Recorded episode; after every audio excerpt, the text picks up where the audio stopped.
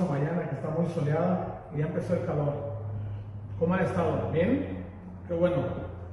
Pues aquí también estamos en bendición, en victoria, bendecidos, gracias al Señor. Bueno, pues ah, hoy quisiera hablar un poquito de un poco de los amigos, de la amistad, de acuerdo a la Biblia. ¿Qué nos hablan Dios acerca de la amistad y sobre los amigos. Y este, Dios habla en específico ah, en Génesis que tiene un amigo y sabemos quién es, qué es Abraham, ¿sale? Antes de entrar en materia, vamos a, hacer, a elevar una oración y agradecer a Dios por que bueno, su misericordia son nuevas cada mañana. Lo que ayer pasó, la bendición de ayer, fue ayer. Hoy empieza un nuevo día, las bendiciones vienen y van a estar fluyendo durante el día. Y es más, esta palabra es una de ellas, ¿sale? Bueno, gracias Señor Jesús. Te damos gracias, Padre, porque hasta aquí tú nos has ayudado, hasta aquí tú has sido con nosotros, Señor. Gracias te damos, agradecemos, Señor, tu fidelidad, tus promesas, tus grandezas, Padre. Gracias por todo, Señor las personas que están conectando, donde quiera que se encuentren, Señor, no importando el lugar, yo declaro que ahí se derrama tu bendición, Señor, y que esa es una palabra que alguien por ahí está necesitando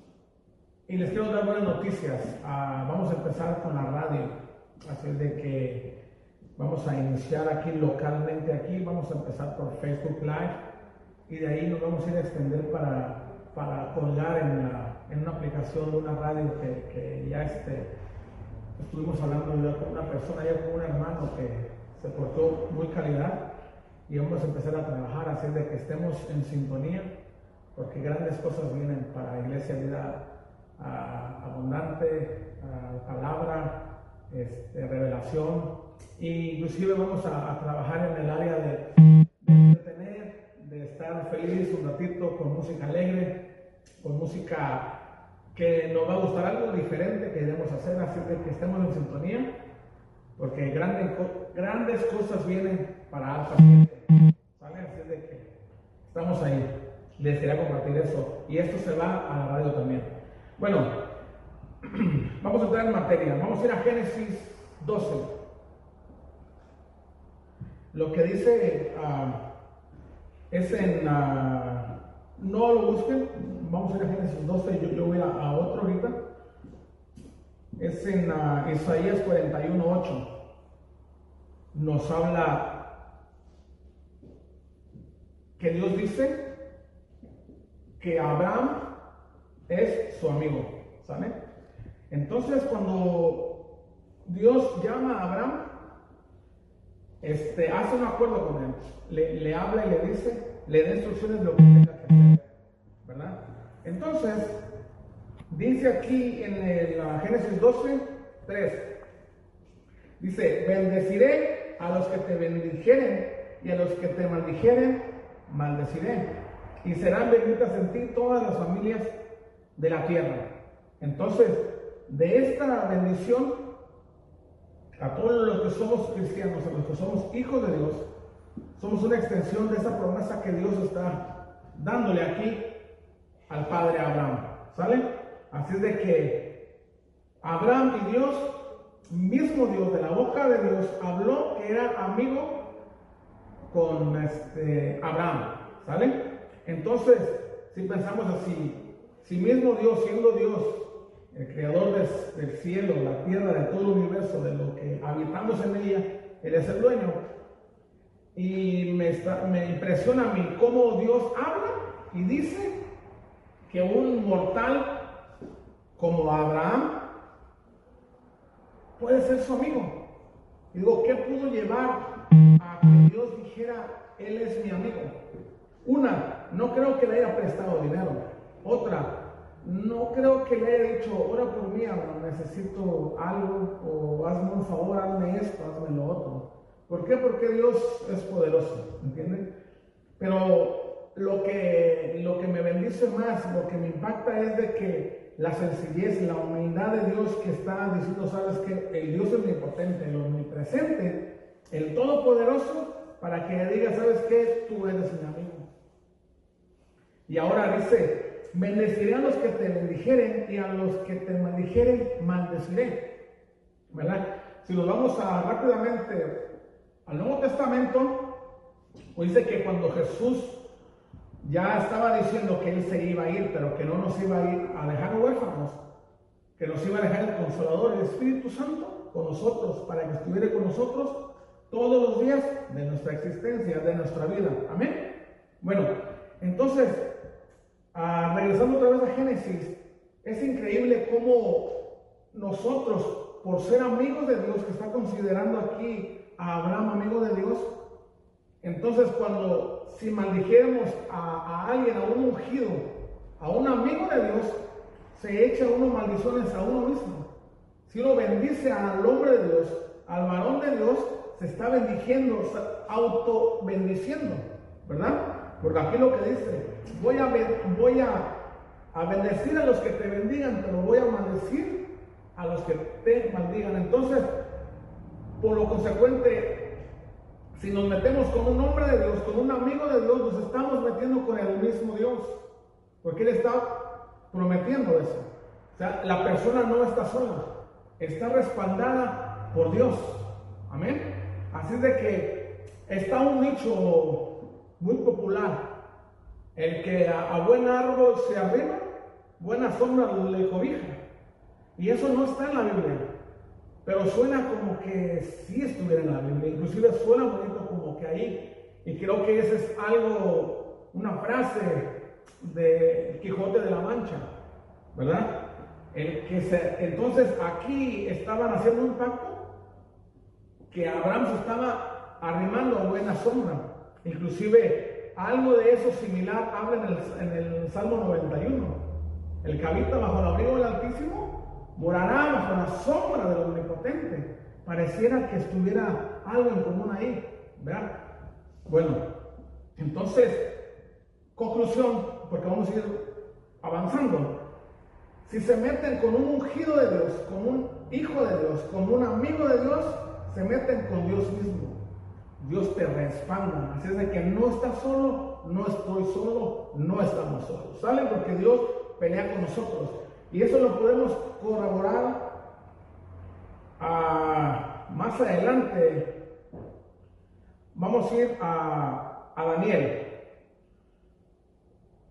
Daniel 6.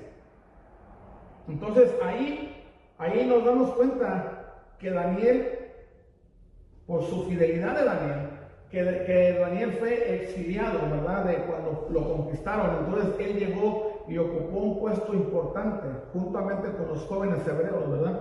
Tuvieron que pasar unos procesos muy fuertes, muy grandes, o sea, de valentía y de fe, de constancia, de perseverancia y de decir, ¿sabes qué? De aquí no me voy a mover.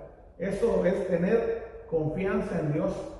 Ahorita lo podemos platicar así a la ligera, pero lo que vemos que pasó este hombre Daniel, este, él empezó, él, halló gracia ante el rey Darío, ¿verdad? Entonces, al, parecer, al leer aquí Daniel 6, podemos ver que tenían una estrecha, este, no es que lo miraba el rey Darío como un empleado más, sino que aparte de que trabajaban juntos en el gobierno aquí, llevaban como que llevaban una, una estrecha relación de amistad, ¿verdad? Tanto así que miraban los, los que le tenían envidia, los que querían derrocar a Daniel de su puesto, con envidias, ¿verdad? Querían derrocarlo, entonces eh, ellos sutilmente metieron, le quisieron meter al, al rey Darío algo que si alguien se pudiera orar por 30 días, si se enfocara en alguien, o en algo que no, en una persona que no fue, con excepción del rey Darío, si fueran otros dioses, o una persona en específico, ¿verdad? Que muriera irremediablemente. ¿Por qué? Porque eso lo estaban haciendo. Ahorita vamos a empezar a leer desde el 2, ¿verdad? Daniel 6, 2 dice, y sobre ellos tres gobernadores, los cuales Daniel era uno, a quienes estos sátrapas diesen cuentas para que el rey, el rey no fuera perjudicado. Pero Daniel mismo era superior a estos sátrapas y gobernadores, porque había en él un espíritu superior y el rey pensó en ponerlo sobre todo el reino. O sea, ellos ya sabían que el rey estaba pensando llevar a, a Daniel más allá porque tenía un espíritu superior y que sabemos que es el favor de Dios que estaba operando, que, que el reino de este rey Darío estaba siendo bendecido y él podía ver, aunque él no creía en ese Dios, pero él podía ver, él no era tonto, él estaba viendo en la superioridad este, que tenía este hombre Daniel sobre todos los demás. Entonces él estaba ya pensando promoverlo a dejarlos, dice, el rey pensó en ponerlos sobre todo el reino, por encima de todos los demás al, parejo de él, ¿verdad? ¿Por qué? Porque él, miraba que Jehová estaba con él. Entonces empezaron los, los que empezaron a, a, tener envidia de él, porque un extranjero estaba gobernando, no podía gobernar por encima de ellos y empezaron a tener envidia. Y sigue diciendo, Ah, entonces fueron y le empezaron inocentemente, el rey Darío cayó en esa trampa. Empezaron a ellos a decir, ¿sabes qué? Tenemos que hacer algo para deshacernos de este hombre Daniel. Y sabemos nosotros que él es tan fiel a Dios, que tan fiel que se cree con Dios y que Dios es fiel con él, que él, estoy seguro que, van a, que va a violar esa ley. Entonces lo que vamos a hacer nosotros es la ley que les había comentado ya. ¿verdad? Por, el lapso de 30 días no podía orar a otros dioses ni a alguien más que no fuera el rey Daniel. Y total, así pasó. Dice en el 10, cuando Daniel supo que el edicto había sido firmado, entró a su casa, abierta las ventanas de su cámara que daban hacia Jerusalén, se arrodillaba tres veces al día y lloraba, daba gracias delante de Dios como lo solía hacer antes. Dice, entonces se juntaron aquellos hombres y llegaron a Daniel orando y rogando en presencia de su Dios.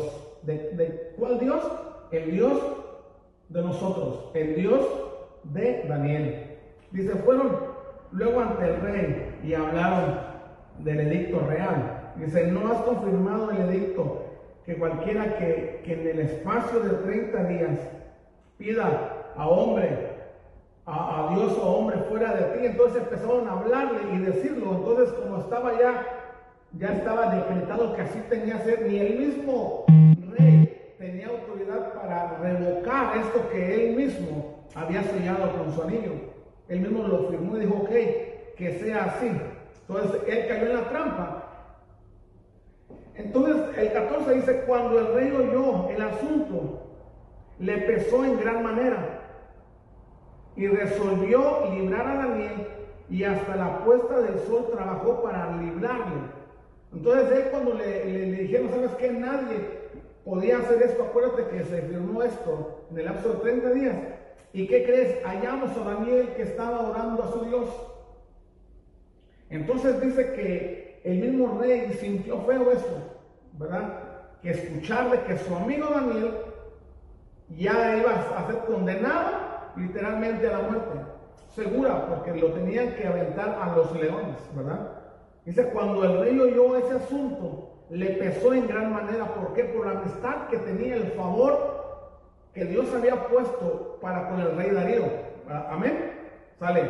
Dice, resolvió librar a Daniel, estaba maquinando, estaba pensando toda la noche. Dice que no durmió, que estuvo, dice, para librar a Daniel hasta la puesta del sol, trabajó para librarle. Estaba piense y piense y piense, ¿cómo, ¿cómo puedo librar a mi amigo Daniel de que no caiga donde ya no es irremediablemente que tiene que, que, ir ahí? Entonces estuvo viendo, pensando, maquinando, que no durmió, pero en, la realidad es que ni él podía hacer nada por él. Entonces tocó que ni modo, con todo el pesar del rey, dijo, bueno, pues ni modo. Entonces él sabía la calidad de, de Dios, ¿verdad? Que tenía Daniel, que él confiaba bastante en su Dios. Entonces él dijo, bueno, ojalá, ojalá, ojalá que Dios pueda hacer algo por él. Bueno, y sigue diciendo, dice, vamos a ir al 16. Dice, entonces el rey mandó y trajeron a Daniel y le echaron en el foso de los leones. Y el rey dijo a Daniel, el Dios tuyo, a quien tú, a quien tú continuamente sirves, él te libre. O sea, él estaba deseando, ojalá que Dios haga algo por ti. Y fue traído, y, y fue traída una piedra y puesta sobre la puerta del foso, la cual selló el rey con su anillo. Y, y con el anillo de sus príncipes para que se acordase hacer a Daniel sobre bueno vamos a ir parafraseando porque es mucho para leer. El 19 dice el rey pues se levantó muy de mañana y fue apresuradamente al foso de los leones. Y acercándose al foso llamó voces a voces a Daniel ¿verdad? con voz triste. Y le dijo Daniel siervo de Dios viviente el Dios tuyo a quien tú continuamente sirves y pregunta ahí, ¿te ha podido librar de los leones? ¿Verdad? Entonces podemos ver que había una esperanza nula, una pequeña esperanza que él dice que le preguntó tristemente, se agarró, yo me pegado a la puerta porque dice que la trancaron, la sellaron con una puerta para que no pudiera entrar nadie ni pudiera salir nadie. ¿Verdad? Entonces, lo que sabemos nosotros, que Dios respaldó, porque él no se amedrentó, no tuvo temor, no se agüitó, pues en otras palabras. Y él siguió porque él sabía que Dios lo estaba respaldando y que él estaba ahí con una función grande en ese reino. ¿Sí? Entonces, ¿qué podemos ver aquí? Que Dios estaba respaldando la valentía, ¿verdad? La fidelidad que Daniel estaba poniendo por encima no importando que le iba a ir la muerte por encima de él lo que estaba haciendo, él dijo, ¿sabes qué? No importa lo que se diga. Si, sea, como aquellos tres jóvenes hebreos, si no me, me libran ni modo. Entonces, Dios tuvo misericordia de él, halló favor a los ojos de Dios y ante el rey. Entonces, ¿qué pasó con los envidiosos? Así, lo, como dijo, quisieron maldecir a un ungido de Dios. ¿Y qué les pasó? Fueron devorados por los leones. ¿Verdad? Por eso tenemos que tener cuidado. Porque el que no te metes con un ungido de Dios, con un hombre de Dios, te estás metiendo con el Altísimo, con Jehová de los ejércitos. Sale, hay que poner ojo ahí. Ok, vamos a ir avanzando, porque hay más. Y aún hay más, dijo aquel. Entonces, vamos a ir a, a Marcos. Y ya cuando Jesús, cuando Jesús quiere, está, que se siente triste. Vamos a ir a Marcos 14. Cuando ya se está acercando la hora, ¿verdad? Jesús habló con ellos, con sus discípulos constantemente y los hizo partícipes de algo que nosotros somos la extensión de esa bendición, del compromiso que tuvieron que tener estos varones, estos hombres de Dios que estuvieron juntamente con el maestro. Y, siendo humanos, obvio, le fallaron, se le dormían, ¿me entienden? Entonces, cuando Jesús hablaba, predicaba, compartía, les hablaba por parábolas, el, el núcleo familiar, se puede decir, de amigos entre los dos, incluyendo al que ya sabemos, al traidor, entonces ellos mismos le preguntaban, maestro, explícanos, ¿qué, qué quisiste decir con esto? O sea, era, era cuando el círculo se hacía más pequeño y ellos tenían la bendición de que la gente de repente se quedaba con un signo de interrogación y ellos decían, mm, ¿sabes qué? Nosotros nos quedamos en blanco, también no entendimos, explícanos qué quisiste decir, maestro. Y el maestro en ya más íntimo, ya almorzando, ya comiendo, ya cuando se terminó la prédica, cuando acabó de orar, este, y todo lo, que sabemos que es una multitud grandísima, imagínense que estaba Jesús, de tanto que, no lo pudiese, que lo apretaban a gente. Y se, él se ponía en una barca y ponía agua de por medio porque lo apretaban mucho, ¿verdad? Entonces, ahí Jesús, cuando ya se estaba llegando el tiempo, entonces de los doce, ¿verdad? De la multitud, los doce eran su círculo más cercano. Y todavía tenía un, se reducía más pequeño el círculo. Al grado Vamos a ir a Marcos 14, 32. ¿Ya lo tienen?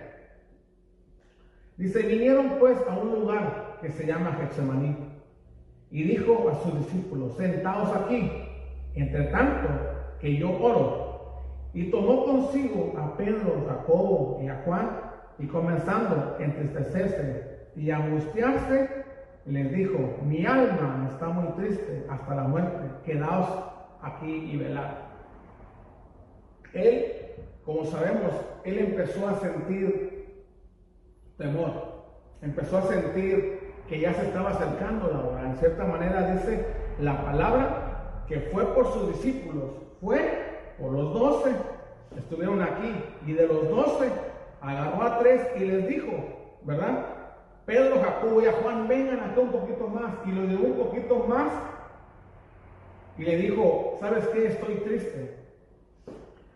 Dice, y comenzó a entristecerse y angustiarse y les dijo, mi alma está muy triste hasta la muerte, quedaos aquí y velad. ¿Verdad? Él mismo se estaba abriendo, abriendo con estos tres muchachos. Él se estaba abriendo y le dijo, ¿sabes qué? Estoy agüitado. Sí, yo sé que para tempestad, que, que, que el mar enmudeció, que los vientos que los aplaqué, le resucité muertos, paré gente paralítica, muchos endemoniados, pero ahorita siento que necesito apoyo, necesito que alguien, mis amigos, ustedes, me respalden, oren por mí. O sea, una palabra de ánimo, de bendición necesitaba Jesús. A esos tres los puso aparte. ¿Y qué pasó? Se le durmieron. Los amigos le empezaron a fallar a él cuando él necesitaba de verdad. El Dios encarnado necesitaba un apoyo. Entonces le, dijo, velen por mí, oren por mí, ayúdenme. Entonces él se fue un poquito más a orar, como dice la palabra, como de un, de un tiro de arco. Y se fue para allá. Entonces regresó, los halló dormidos. Les volvió a decir, hey muchachos, ¿qué pasó? Así estuvo, tres veces se, durmió.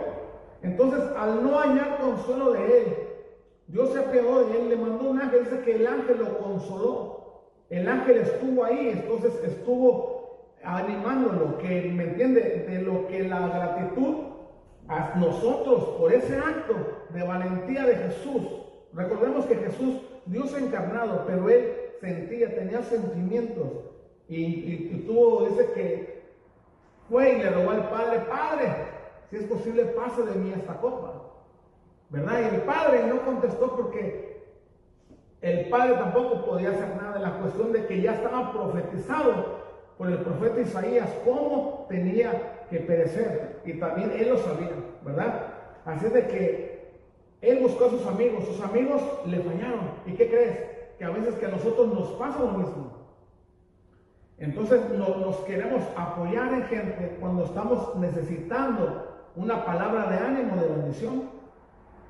Y queremos contar con una gente, la tenemos en mente a las personas y creemos, Él es mi amiga, Él es mi amigo. Y cuando estamos en una situación no muy buena y pensamos, o sea, mire, usted puede pensar que la persona en la que usted está pensando o la gente que usted está pensando son sus amigos. Pero usted no sabe lo que ellos piensan de usted. Si lo ven simplemente como un compañero de trabajo o como un hermano más, así de, ya, ya, sea de biológico o en la iglesia o en la calle, solamente un, conocido, ¿verdad?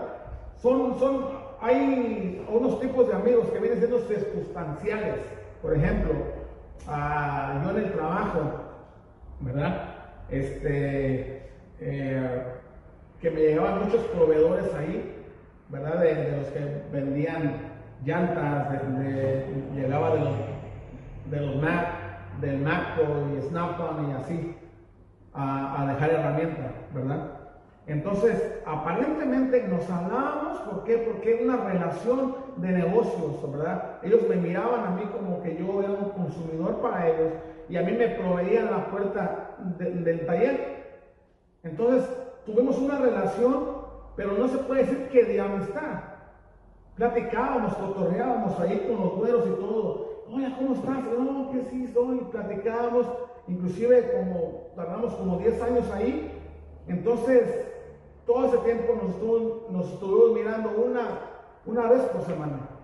Llegaban, ya, hola, ¿cómo estás? Y la familia, entonces empezamos a conocernos un poquito más a fondo. Pero cuando decidí vender ahí, ya nunca los miré más, nunca más. ¿Verdad? Fueron amigos de ocasión nada más. Estaban ahí porque, pues, ¿entienden? Pero no eran mis amigos. No compartí nunca el café con ellos y nunca me invitaron a su casa. Pero fueron amigos circunstanciales. Entonces, cuando nosotros tenemos amigos circunstanciales, en donde quiera que estamos, en donde vamos, no, no necesariamente es para ir a tomar café, es para inyectarles unas palabras de ánimo, de bendición a las personas, ¿verdad? Porque recordemos que estamos aquí para cumplir un propósito, ¿sale? Bueno, entonces, cuando son amigos ah, por temporadas, es algo similar. O sea, hay, temporadas, vamos a, decir, que vayas a la escuela, ¿verdad? sea la primaria, secundaria, la prepa o aquí la, high school. Y, vas conociendo amigos, ahí convives, pero ya cuando salen de la escuela, cada quien agarra para su destino, para, ¿verdad? Y se encuentran por ahí o en el Facebook que, allá, que, que vemos juntos a la escuela. Entonces, como es la novedad, oye, ¿te acuerdas cuando vemos a la escuela? Sí, sí. Cuando se platica todo lo que se platicaron, hay un distanciamiento otra vez. Primero es la novedad, oye, que qué una, que no, que chido, y fulano de tal, y el chihuahua, aquel, aquel que, ¿me entienden? Empiezan hasta con los apodos, a decir, oye, que qué huele. Oh, que sí, que él se casó y que se fue para el norte y empezó a decir, o, malas noticias, ¿sabes? No, él se murió. Oh, que, no, güey. Entonces, ya se acaban de platicar y no hay más que platicar. Y de repente la novedad se fue. Son amigos por temporadas, ¿verdad? Pero como, ah, como Jesús, ¿verdad? Que él sí quiso agarrar el compromiso, aunque de repente él quiso negociar con el Padre y dijo, Señor, pase de mí esta copa, pero está bien, o sea, yo siento de pedirte esto, pero que no se haga lo que yo estoy pidiendo, que no se haga mi voluntad, sino la tuya.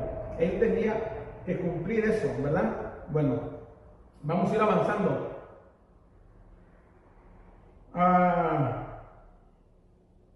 y vamos a seguir hablando de Jesús.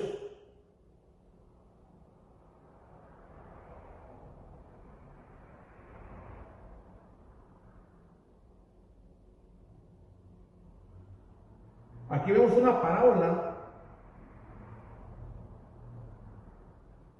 Vamos a ir a Lucas 11.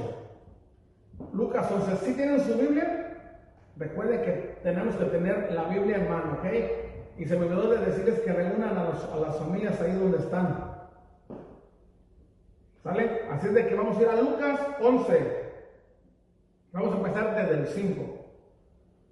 Jesús mismo hablando de acuerdo a la amistad, ¿verdad? De los amigos, dice, les dijo también, ¿quién de vosotros que tenga un amigo va a él a medianoche y le dice, amigo, préstame tres panes, porque un amigo mío ha venido a mí de viaje y no tengo que ponerle delante? Y aquel respondiendo, desde adentro le dice, no me molestes, la puerta ya está cerrada y mis hijos están conmigo en cama. No puedo levantarme y dártelos. O sea, le está como preguntando, o sea, inoportuno que eres. No puedo levantarme y dártelos. Os digo que aunque no se levante a dárselos por ser su amigo, sin embargo, por su importunidad, se levantará y le dará todo lo que él necesite. Hasta ahí. Entonces, mire, lo que le estaba comentando hace rato. Un amigo estaba en necesidad y si él se acordó. ¿Y cuándo fue esto? O sea, si lo traemos a, esa fotografía aquí, eh, este hombre fue inoportuno, pero él fue a pedir, él no tenía despensa, él no tenía que ofrecer a alguien que lamentablemente no sé si, si fue una algo que no estaba previsto, que no estaba en el calendario, que no estaba agendado, que no tenían cita, que le iba a caer a su casa. Lamentablemente las cosas malas o emergencias no avisan. Entonces la, visita le cayó a medianoche. ¿Por qué? Porque no fue una visita de cortesía. Entonces él al ver que la visita llegó a su casa, le tocaron la puerta a medianoche y él abrió se encontró que era su amigo, que él se lo consideraba amigo. Entonces él le dio posada a su amigo. El que vino a pedir posada, él fue a pedir posada porque él creyó que su amigo le iba a dar posada. ¿Y qué creen? Que sí le dio posada. Pero, entonces él dijo, ¿sabes qué? Aguántame un ratito. Espérame aquí, ahorita vengo. No me tardo. Mientras acomódense, acomódense con los muchachitos, la familia por aquí este, ahorita, mientras se instalan aquí, yo voy a ir un mandadito rápido. Entonces, dice que se fue y fue y le tocó. Él hizo lo mismo porque él no tenía que darles de comer. ¿Verdad? Él, pudo haber dicho, ¿sabes qué? Ya es noche, duérmanse ya mañana a ver cómo le hacemos.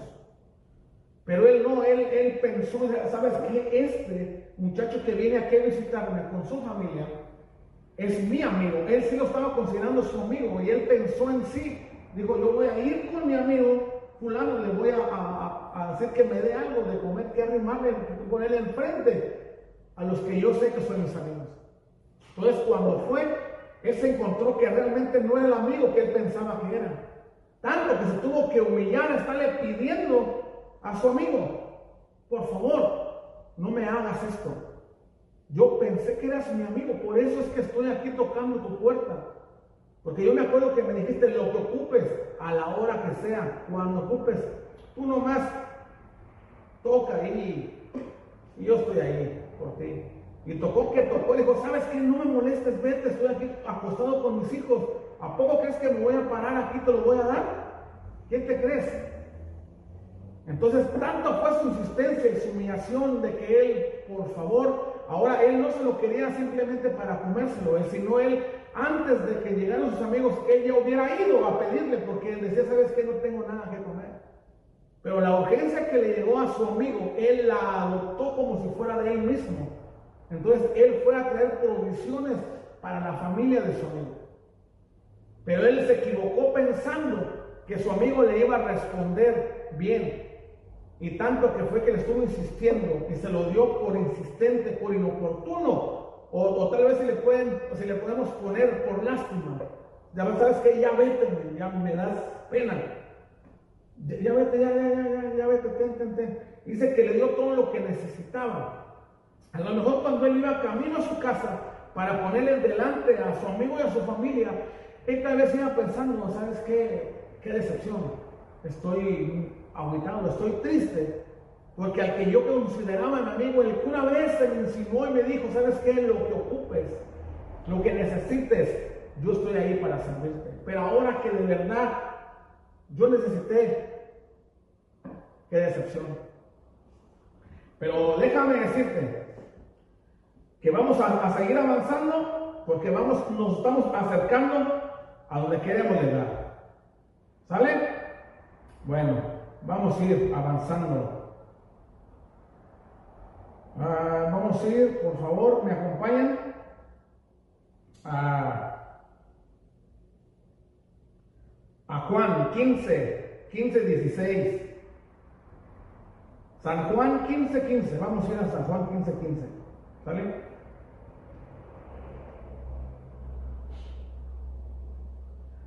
Entonces Jesús, aquí mismo Jesús hablando, le hablaba a, a, sus, a la gente que estaba ahí, a sus discípulos, a la gente que estaba a su alrededor. ¿Ya lo tienen ahí?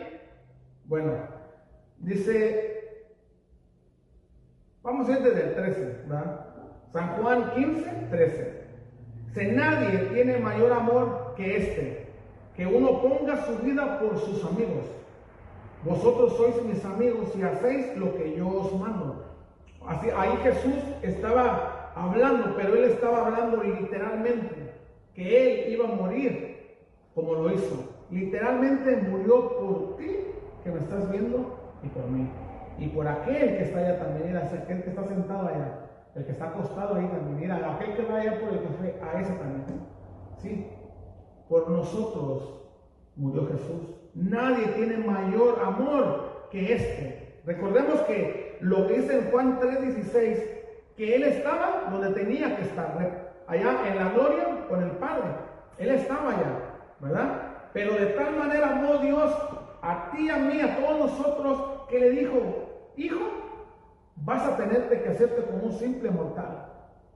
Y es más, para no violar la ley, ¿verdad? Tú no vas a ir, te vas a aparecer así de la nada. Simplemente vas a tener que nacer como cualquier otro mortal. Vamos a buscar dónde, por qué vamos a, de gracia y vamos a, ah, ahí está María. Ahí mismo vas a nacer y empezaron a planear cómo iba a ser la venida del Mesías a la tierra, por amor a ti y a mí, ¿verdad? Porque de tal manera Dios nos amó, nos ha amado y siempre nos va a amar, que sacrificó, se, quitó del trono, se despojó de su gloria, ¿verdad? Y bajó, se humilló para ser, entre comillas, como cualquiera de nosotros. Entonces, él venía a una asignación muy importante y de bendición, gloria a Dios. Dice, ya no os llamaré siervos, porque el siervo no sabe lo que hace su Señor. Pero os he llamado amigos, porque todas las cosas que oí de mi Padre os las he dado a conocer. No me elegisteis vosotros a mí, sino que yo os elegí a vosotros y os he puesto para que vayáis y llevéis fruto y vuestro fruto permanezca, para que todo lo que pidieras al Padre mi nombre, Él os lo dé. Wow, imagínense.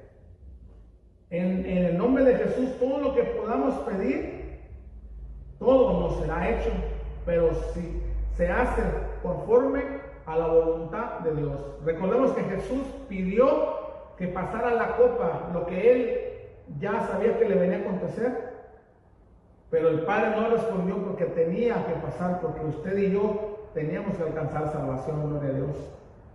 Entonces, seguimos.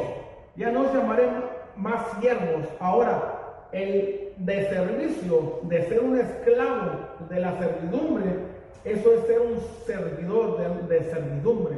Y ser siervos es servir el ministerio lo que hacemos aquí, lo que estoy haciendo yo, lo que estamos haciendo a nivel mundial, lo que estamos haciendo limpiando baños, lo que estamos haciendo trapeando, lo que estamos haciendo en el audio, lo que estamos sirviendo para la comunidad, para el prójimo, para la gente. Estamos reclutados como siervos de Jesús para el reino. ¿Me entiende? Una cosa es trabajar para hacer servir en el reino de Dios que nos use Dios y otra cosa es como, servir, como esclavo, de siervo de esclavo. Y lo que está hablando aquí es casualmente esto. Ya no los voy a llamar más esclavos. Ya no los llamaré más siervos, porque el siervo no sabe lo que hace su señor, el amo, el de la hacienda, el dueño de la finca, se está refiriendo. ¿Por qué? Porque cuando hay, cuando hay un, un vínculo, una plática, una charla, la servidumbre no se involucra, no opina, solamente sirve lo que tenga que servir. Hey, tráeme por favor unos cafés para mis amigos y, para mí.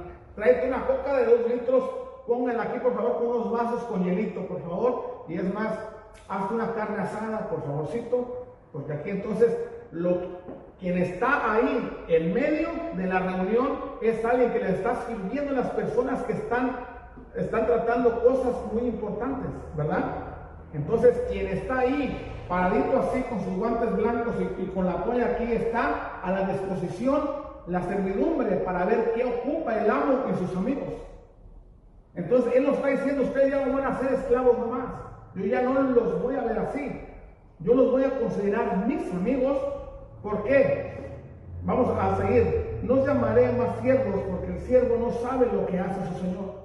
Pero los he llamado amigos porque todas las cosas que oí del Padre, os las he dado a conocer. Él nos vino a revelar, Él vino a decir lo que está pasando allá arriba en los cielos. ¿Me entiende? Él empezó a decir, mira, mi padre dice esto, mi padre dice esto y esto y esto y esto. Ahora yo lo tengo que hacer, pero necesito manos, necesito pies, necesito ojos que me ayuden, necesito personas, porque la mies es mucha, los saberos somos pocos, son pocos. Entonces, ahí, ahí entramos nosotros como siervos del Altísimo, ¿verdad? No como esclavos, sino para servicio de Dios. Aclarando el punto. Así de que ahí mismo nos están diciendo, dice, vosotros sois mis amigos si hacéis lo que yo os mando. Es eso lo que nosotros vamos a poder a trabajar en el reino. No es de que nada más somos amigos y ya. Entonces, para poder nosotros de ser amigos, tenemos que reclutarnos primero, estar, invertir tiempo con el maestro, ¿verdad? Cualquiera que sea la ocupación que podamos servir, no todos podemos servir detrás de un púlpito con el micrófono. Eso lo podemos hacer evangelizando donde quiera que estemos. El púlpito lo podemos llevar móvil, en cualquier lugar que usted vaya, en la escuela, ahí en el colegio, en el mercado, eh, a la cola de las tortillas, en el DMV, ah, bueno, ¿qué se llama el DMV? Eso de, donde sacan las licencias, donde haya, en la pulga, en los tianguis, donde quiera. Lo podemos hacer nosotros, estamos sirviendo para el reino de Dios y reclutando más personas para que no vayan donde no tengan que ir, sino que vayan donde vamos a ir todos. ¿Sale? Gloria a Dios.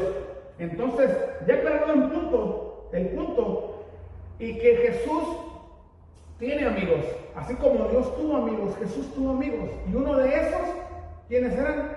Lázaro y sus hermanas. Lázaro y sus hermanas, Marta y María y Lázaro, dice que, que ellos eran de Betania, entonces como Jesús se la pasaba, usted, usted trabajando, Trabajando, trabajando. Por eso es que él dijo, las zorras, cuando le dijeron, Señor, te queremos seguir.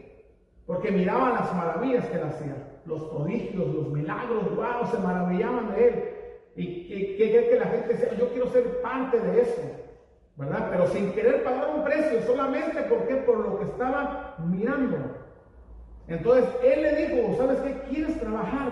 ¿Quieres que te reclute yo con mis discípulos? Ok, esto es lo que vamos a hacer.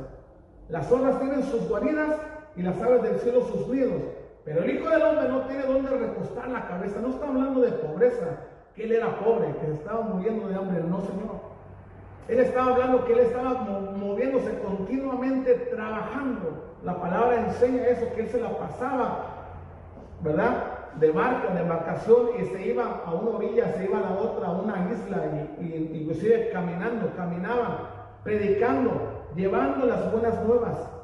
Así es de que eso es lo que se refería. Ok, ¿quieres ser mi discípulo? La cosa está así. No, este, deja que mis padres este, ya, ya, que mueran voy para allá. No, no que, que voy a enterrar a mi papá. o sea, no era que el, Señor estaba atendido ya, no.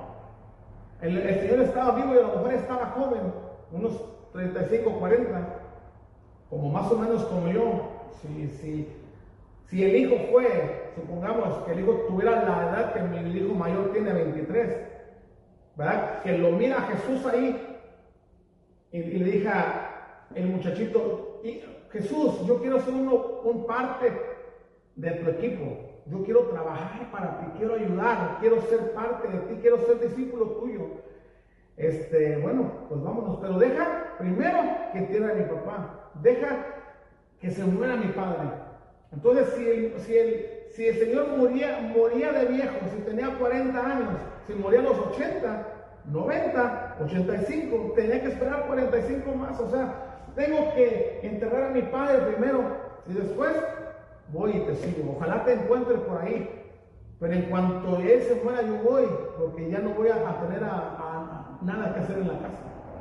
Entonces la cosa no es así. Jesús dice, ¿sabes qué? Quieres ser mi discípulo. No nomás vas a ser mi discípulo, tú vas a ser mi amigo. Y es más, no conforme con eso. Yo voy a, voy a repartir la herencia que me da mi Padre, que también es Padre de nosotros, voy a repartir la herencia que Él me dio. Es por eso que nosotros llegamos a ser coherederos, adoptados de la herencia que era solamente de Jesús.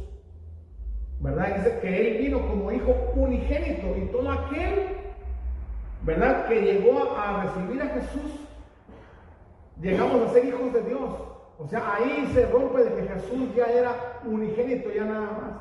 Ahora somos multitud, muchedumbre grande en abundancia, gloria a Dios. O sea, ya Jesús ya no, ya no era aquel hijo solo nada más. Ahora los que adoptamos su filosofía, su doctrina, aceptar a Él, nosotros somos familia. Aparte de que somos familia, somos amigos también. Cosa que no pasa. No porque seamos familia con alguien, necesariamente somos amigos. ¿Pasa en la familia? Pasa. O sea, eso pasa hasta las mejores familias. Y mismo Salomón dijo ahí en los, en los proverbios, ¿verdad? Que, que es más un amigo que un hermano. Entonces, no necesariamente porque seas familia ya, ya somos amigos. Inclusive entre cónyuges, es tu esposa, es tu esposo, pero cada quien se agarra sus obligaciones. ¿Sabes qué? Mi obligación es esto y esto y esto y esto, esto y las tuyas, esto y esto y esto y esto. Entonces se ponen en el resto de una lista ahí lo que les toca a cada uno y los hijos van creciendo y van participando de las cosas que tienen que hacer en la casa, pero realmente juegan un rol de limpiar la casa. Entonces la casa es una casa, no es un hogar.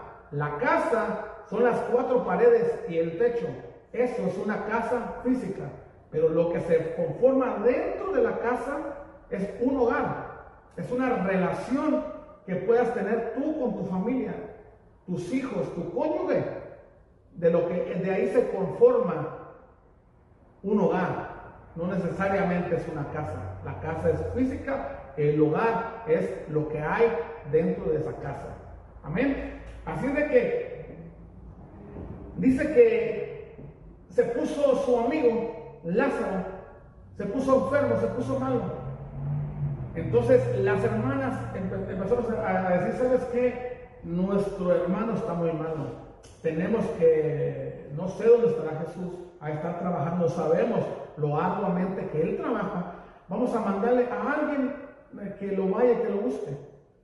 Y que le diga, por favor, que su amigo, al quien él ama, tu amigo Lázaro, está enfermo, está malo. Y puede ser que se sea de muerte. Ok, entonces agarraron y le dieron el recado al hombre. Le dijo, por favor, y yo sospecho que anda como en, en aquella área, por favor, ve y búscalo. Y dile que aquel al que él ama está muy enfermo. Y puede ser que se sea de muerte. ¿Verdad? Entonces dice que sí, el hombre fue y dio con el paradero de Jesús, trabajando estaba. Entonces cuando él lo vio, dice, ah, ya se amó, ¿verdad? Entonces agarró y le dijo, mira, ¿a quién al que amas? A Lázaro y tus amigas. Tu amigo está muy malo, está muy enfermo. Entonces Jesús dijo, ok, recibió la noticia, ¿verdad? Pero él se quedó a propósito otros días más, un par de días más. Porque él sabía y dijo, ¿sabes qué? Esto no es para muerte, sino para que el Padre se glorifique. ¿Por qué? Porque Jesús ya sabía lo que tenía que acontecer. Entonces él, a propósito, se quedó y su amigo, o sea, si lo vemos de, la manera así cruda, humana, decimos, pero ¿qué clase de amigo es ese? O sea, se supone que si alguien dice, ¿sabes qué? Tu amigo está enfermo, tu amigo está en la cárcel, tu amigo está en una camilla, ¿qué cree que tiene que hacer uno? La primera reacción es dejar lo que está haciendo. Si estás trabajando, recibes una llamada, te dicen, tu amigo está hospitalizado, tuvo una enfermedad, de repente, cayó ahí, o se accidentó, está en cama. Entonces, si estás en el trabajo, vas y hablas, por favor, por favor, necesito salir, es algo urgente. Mi amigo se está debatiendo entre la vida y la muerte, necesito yo estar ahí y haces y se va. Jesús no lo hizo. Jesús no lo hizo porque sabía que, que, con ese era un propósito muy grande. ¿Por qué? Porque la gente se iba a poner, muchísima gente, porque Lázaro y sus hermanas eran muy conocidos ahí. Entonces dijo, ok, está bien, eso es por un fin muy bueno que le vamos a sacar provecho. Entonces se quedó otro tiempo más. Entonces, en lo que él agarró el camino para Betania, donde estaban ellos, se encontró con que su amigo, al que él amaba, ya había perecido, ya había muerto. ¡Wow! Entonces, mientras iba en el camino, le decían, pero ¿a dónde vamos? No podemos ir, te busca la gente. O sea, ¿cómo? Yo tengo que ir. Entonces, uno, el, el, el Tomás dijo, ¿sabe qué? La gente, en lugar de tener un velorio con el de Lázaro, creo que vamos a tener dos, porque la gente está buscando a Jesús, ahí donde va a ir, es peligroso, lo buscan para matarle. Ya desde cuando estaban buscando a Jesús, lo estaban cazando. Entonces dijo, ¿sabes qué? Vamos todos con él, para que muramos con él. Esas, esas palabras dijo alguien que conocía quién era él. Ella había preguntado, ¿quién dice la gente que soy? ¿Por qué Jesús dijo, ¿qué dice la gente que soy? Porque la gente opinaba, especulaba. Así como especulan de ti, especulan de mí, se habla, se dice, soy los rumores. Pero realmente que la realidad es otra. ¿Quién dice la gente que soy jóvenes? No, somos que tú eres el profeta, que eres Juan el Bautista, que eres esto, que eres lo otro. O sea, se especulaba mucho. Y tanto que decían, ¿qué opina la gente más, más de mí? Que eres un comilón y bebedor de vino. ¿Cómo? ¿Y ustedes qué piensan? No, pues, no sé. No, no. Ya cuando se levantó Pedro y le dijo, ¿sabes qué? Tú eres el Mesías. Tú eres el Hijo del Dios viviente. ¿Verdad? Entonces, había eso, que la misma gente opinaba de él. Él decía que él, echaba a los demonios por quién? Por Belcebú, por el demonio que hacía eso, por ayuda del diablo. Entonces hablaban mucho de él porque él ya sabía, no querían aceptar quién estaba enfrente de ellos. Entonces eso ya era bíblico, que tenía que pasar para que nosotros los gentiles pudiéramos encontrar salvación. Me retracto, no gentiles nomás, ahora somos hijos de Dios. Pero en ese entonces nos miraban como gentiles, como que no pertenecíamos a la familia real. Pero Jesús dijo, un momento, quien me acepte a mí no, van a, no va a ocupar posición, ya no le van a hacer eso, Son, solamente con aceptarme a mí y no se metan con mis amigos, porque se, van, se están metiendo conmigo. Así de que quien te defiende, quien nos defiende es Dios. Abogado tenemos. O sea, él mismo dijo, ¿sabes qué? Ahora abogado tienen conmigo. ¿Qué es un abogado? Quien te defiende ante la corte celestial. Gloria a Dios. Es una chulada eso. Entonces, tenemos, aunque dicen que tu padre y tu madre te dejaron, que te dejaren con todo, venga, checa, acá está Chupapi. Ven, que aquí está tu amigo. No pasa nada. Y encontramos refugio en sus brazos. Dice que con las plumas, que con sus alas nos cubre. Y, y me dice, esa es mi hija, eso es mi hijo. Yo te amo, yo te quiero. Invertí en ti. Creo en ti. Trabaja para mí. Pero sin mí, acuérdate, nada podéis hacer. Por eso nos conviene a nosotros estar en comunión con nuestro amigo. Y no nomás juega el rol de nuestro amigo Jesús. No nomás juega el rol de que somos sus siervos, nada más. Recordemos que es la, la Trinidad, Padre, Hijo y Espíritu Santo. Entonces, ¿cuántos roles, qué roles juega Jesús? Así los roles que usted y yo jugamos como padres. Y, y las madres, más que, que nosotros los padres, como varones, las madres juegan roles muy importantes en la crianza de nuestros hijos, con nuestros niños y con nosotros mismos. Ellas tienen la capacidad tan grande de parte de Dios que pueden ser las doctoras, psicólogas y que limpian aquí, que andan allá y que con el teléfono acá, con el niño aquí en brazos y con la aspiradora acá y le mueven acá. Y o sea, una capacidad enorme que Dios puso en la mujer, gloria a Dios. ¿Verdad? Entonces, ella, ella es, no nomás es mamá, no es la madre. Juega muchos papeles, muchos roles. Así Jesús, así Dios. No, no, solamente él dijo, ya no van a ser mis siervos, solamente, sino que vamos a hacer esto más, más estrecho. Ahora vamos a hacer familia.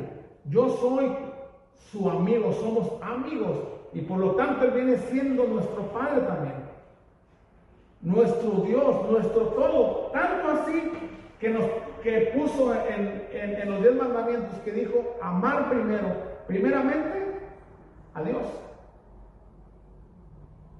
Y, a nuestro prójimo como a nosotros mismos. ¿Verdad? Y, y, ya luego él habló que lo redujo. Esos dos que son muy clave. Amar a Dios sobre todas las cosas. Por encima de quien sea, de sobre de quien sea y sobre todo también y amar a la inversión que Él hizo, a la humanidad, a la gente. Pero claro, Él nos dio el libre albedrío, lo que nosotros podemos escoger, lo que nosotros podamos elegir. O sea, no nos está obligando, dice Él, ustedes no me eligieron, yo los elegí primero. Pero saben, ustedes son libres, libres de aceptarme, como tal. Libres de decir, yo quiero con Jesús, yo quiero ir con Jesús, yo quiero el pos de Jesús. Ahora, entonces, ¿por qué somos libres? Entonces, ¿qué podemos encontrar con esa libertad? De que todo nos es lícito, pero no todo nos conviene. ¿Verdad? No todo nos conviene porque no todo nos edifica. Entonces, hablando de amigos y hablando de las redes sociales, Jesús nos puede aventar a nosotros, enviar una solicitud de amistad desde hace años, que la vemos ahí, que está todavía ahí, y le ignoramos y le, hacemos así para que se salga de nuestro camino y vuelve otra vez. Una solicitud de amistad. Jesús quiere ser tu amigo. Y nosotros nos rehusamos a ser el amigo. ¿Por qué? Porque no queremos hacer lo que Él nos manda, lo que Él nos dice. Dice, ustedes van a ser mis amigos, pero si hacen lo que yo les digo. Entonces, hay un, hay un porqué de las cosas.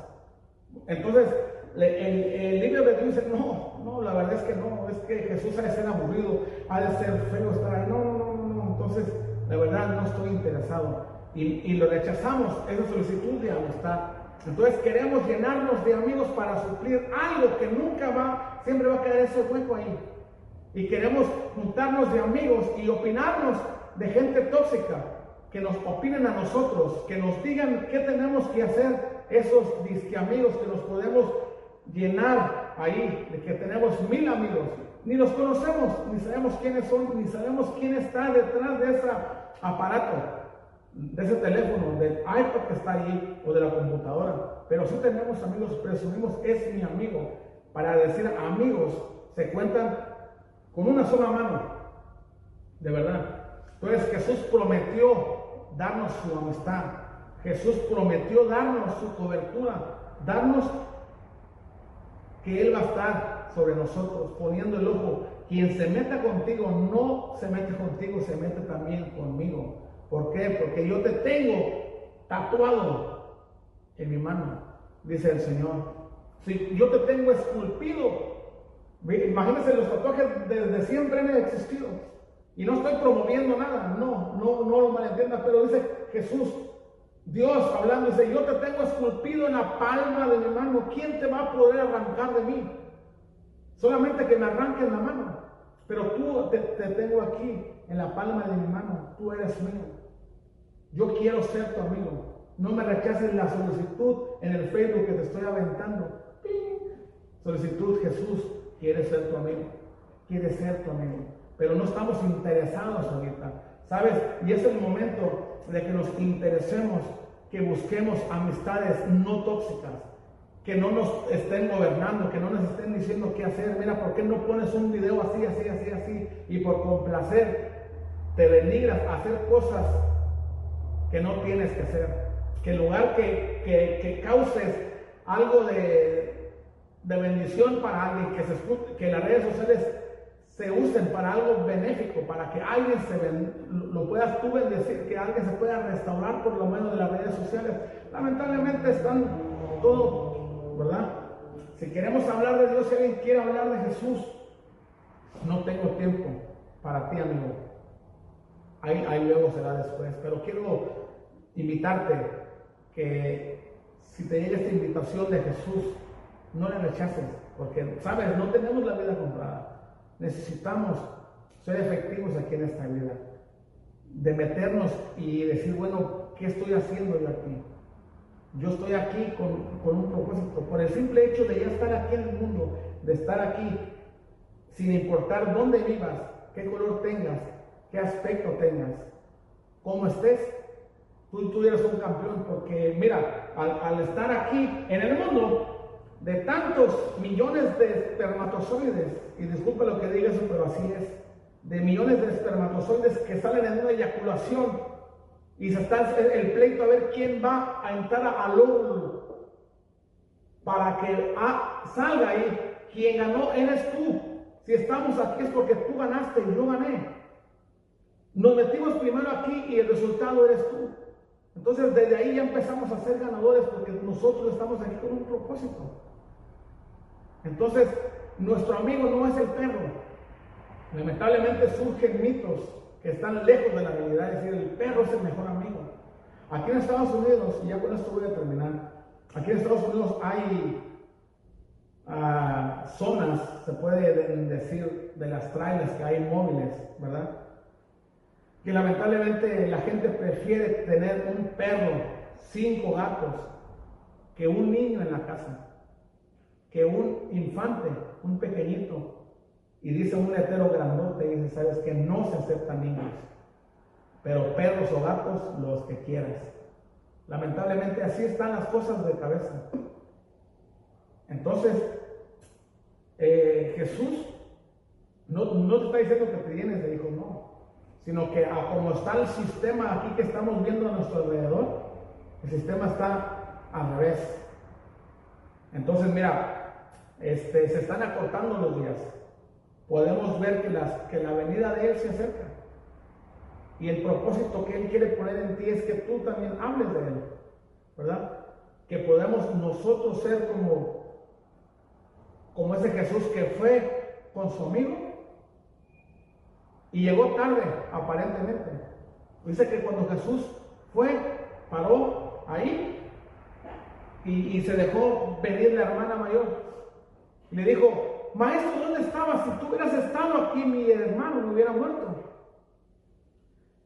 Ah, dijo, bueno, estaba trabajando. ¿Ok? Entonces ella empezaron a decir, bueno, ¿dónde estabas cuando te ocupaba? ¿Dónde estabas cuando me pasó esto? ¿Dónde estabas? Y empezamos a culpar a Jesús de a veces de nuestras propias decisiones que podemos nosotros mismos podemos hacer y queremos culpar a terceras personas. ¿Y qué crees? Jesús, no podemos echarle la culpa de nuestras propias decisiones. A veces que no es propósito ni del diablo, a veces es porque nosotros tomamos malas decisiones. Tomamos, lamentablemente, confiamos en alguien que no tenemos que confiar, que ponemos nuestra confianza en un amigo que no tuvimos que haberlo así, es una persona tóxica y queremos y somos mal influenciados a hacer lo malo ante los ojos de Dios. Entonces ahorita es, momento de, ahorita mientras estamos vivos, tenemos esperanza para poder nosotros ir al, camino que Dios quiere que, vayamos. ¿Verdad? Él les está esperando con vida eterna, claro, y en abundancia aquí, aquí mismo. Es de que yo te invito, mi amiga, mi amigo, este, Ah, va a pasar mi amada esposa que va a hacer una oración y, este, y espero que, que hagamos conciencia que los, la vida no la tenemos comprada. Y sabes, yo aquí siempre hago hincapié de esto, que Jesús es el fiel amigo, es el que te está esperando, no es tu perro, no es, no es el perro el mejor amigo del hombre. Gloria a Dios, Jesús es el fiel amigo. Desde que donde quiera que estés ahí, si puedes inclinar tu rostro, levanta tus manos como quieras tú. Pero sabes, esta palabra es para ti. Jesús te vuelve a enviar esta solicitud de amistad donde quiera que te encuentres. Y te dice, tú eres, yo me interesa ser tu amigo. Yo quiero ser tu amigo, Jesús hablando. Desde que la pastora, lo, lo voy a dejar con la hermana pastora y que estén conscientes de lo que estamos hablando. Desde que los amamos mucho y estén al pendiente que vamos a estar ah, con un proyecto nuevo en la radio. ¿Sale? Bendiciones.